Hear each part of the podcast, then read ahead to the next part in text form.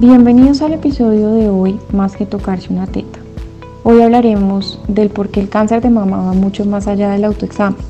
Tendremos como invitados al doctor Sebastián Quintero, mastólogo, y también a la doctora Melissa Fishman, médica oncóloga, quienes nos estarán hablando sobre la importancia de las visitas médicas, importancia de las imágenes mamarias, así como también de algunos conceptos básicos de nuestros informes patológicos para poder siempre tener el mejor entendimiento de nuestra enfermedad. Doctor Sebastián, bienvenido a este episodio, es un gusto que nos acompañe. Quiero empezar por preguntarle, ¿cuáles son las herramientas para un diagnóstico temprano de cáncer de mama? Existen tres herramientas muy importantes. Vamos a iniciar por hablar de las imágenes mamarias, ya que siempre es la parte final de este tipo de conversaciones y estas son vital importancia para un diagnóstico temprano. La mamografía es la única herramienta de las tres herramientas que tenemos que ha demostrado disminuir muertes por cáncer de mama hasta en un 25%. Esta es una radiografía del tejido mamario. Tenemos la ecografía, que es un estudio complementario a la mamografía, pero que jamás la reemplaza y que además puede ser la imagen mamaria que reserva para uso en personas menores de 40 años. En una segunda medida tenemos la visita médica periódica. Idealmente debería realizarse por un mastólogo que es el especialista en las enfermedades de la mama. Este control médico debería realizarse de manera anual en la población con un riesgo promedio, pero en aquellas personas de alto riesgo, como las pacientes que tienen mutaciones genéticas asociadas, debería ser cada seis meses. Si la persona no puede acceder fácilmente a un mastólogo, puede realizar este control médico con un ginecólogo, cirujano general e incluso con un médico general. Por último, pues tenemos el autoexamen. Esta es una exploración que realiza la persona de manera mensual con el fin de verificar la normalidad del estado de la salud de la glándula mamaria. Le permite a la persona detectar alguna normalidad si la hay presente. Ahora quisiera que nos contara por qué la mamografía reduce muertes por cáncer de seno. La mamografía reduce muertes por cáncer de mama hasta en un 25% y se debe a que es capaz de detectar lesiones tan pequeñas como de 0.4 milímetros, es decir, lesiones que aún no son palpables. Idealmente los casos de cáncer deben detectarse en etapas tempranas y esto es en gran medida gracias al uso de la mamografía. Cabe recordar que un cáncer de mama diagnosticado en etapas localizadas permite una sobrevida a 5 años mayor del 90%. Y cuando hay una sospecha de cáncer en las imágenes mamarias, ¿Cuáles serían esos pasos a seguir? Cuando se evidencia que existe una lesión mamaria sospechosa de malignidad mediante el examen clínico de la mama o por imágenes, como lo es la mamografía y la ecografía mamaria, se debe realizar una biopsia para obtener una muestra de ese tejido. Normalmente y en el contexto del cáncer de mama se realiza una biopsia con aguja Trucut, que utiliza una aguja un poco más gruesa que las agujas convencionales para cortar y obtener la muestra de este tejido mamario. Esta posteriormente se analizará bajo un microscopio para revisar las características de esas células y eso definirá si en el tejido estudiado existe un cáncer o no. Cuando la muestra es positiva para cáncer, se realizará un segundo estudio que determinará el apellido de ese cáncer. Esto se hace mediante una prueba llamada inmunohistoquímica que utiliza técnicas de tintura sobre el tejido extraído para analizar qué tipos de marcadores están presentes en las células y así definir ese subtipo.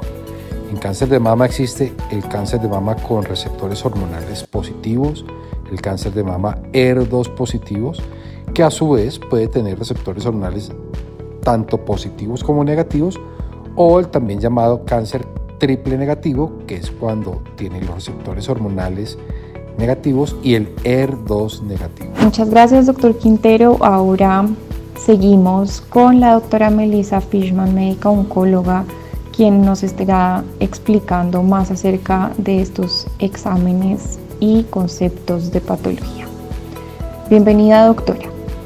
Quisiéramos empezar por preguntarle cuál es la diferencia entre una lectura histopatológica y el estudio de inmunohistoquímica. La histopatología es una rama de la patología que aborda el diagnóstico de enfermedades mediante el análisis de los tejidos integrando tanto sus características macroscópicas como microscópicas. Esta desempeña un rol protagónico en el diagnóstico del cáncer, ya que el análisis de las características de una célula bajo el lente magnificador de un microscopio permiten determinar con mayor precisión si hay una enfermedad presente que esté afectando a un tejido en específico y de esta manera llegar a un diagnóstico certero, en este caso cáncer de mama. En conclusión, este primer análisis que hacemos de este tejido mamario, llamado lectura histopatológica, nos va a dar el nombre de la enfermedad. La inmunohistoquímica es otro método de laboratorio para el cual se usan anticuerpos para determinar si hay ciertos antígenos, es decir, marcadores, en una muestra de tejido. Por lo general, los anticuerpos van unidos a unas enzimas o a un tinte fluorescente. Cuando esos anticuerpos se unen a ciertos antígenos, se activa la enzima o el tinte en la muestra de tejido analizada y de esta manera permite observar el antígeno al microscopio. Las pruebas de inmunohistoquímica se usan para ayudar a diferenciar entre diferentes tipos de cáncer en el cáncer de mama nos ayuda a especificar el apellido de este cáncer o subtipo. Como oncóloga, ¿nos puede indicar cómo se reconocen los receptores hormonales en un tejido que se está estudiando mediante inmunohistoquímica? Es importante empezar por explicar que los receptores son proteínas que se encuentran en el interior de la célula o sobre ellas y que se pueden unir a ciertas sustancias de la sangre. Las células mamarias normales y algunas células del cáncer de seno tienen receptores que se unen a las hormonas como estrógeno y progesterona y dependen de estas hormonas para crecer. La mayoría de los laboratorios de patología siguen un proceso especial de coloración con tinta que hace visibles los receptores de hormonas sobre el resto del tejido mamario analizado. No todos los laboratorios usan el mismo método para analizar los resultados de las pruebas ni informan los resultados de la misma manera. Por eso se pueden encontrar diferentes formas de reporte.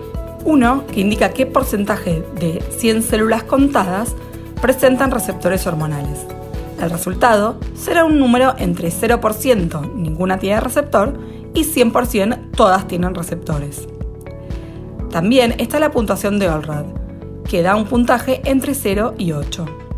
Este sistema de puntuación se conoce así por el nombre de médico que lo diseñó, el sistema analiza el porcentaje de células que contienen receptores de hormonas positivos y a la vez qué tan definidos se ven los receptores después de la tinción. Esto se denomina intensidad. Luego, esta información se combina para determinar la puntuación de, esta de la muestra en una escala de 0 a 8. El resultado es mayor cuando se ha detectado un número mayor de receptores. Por último, se puede encontrar el término positivo o negativo.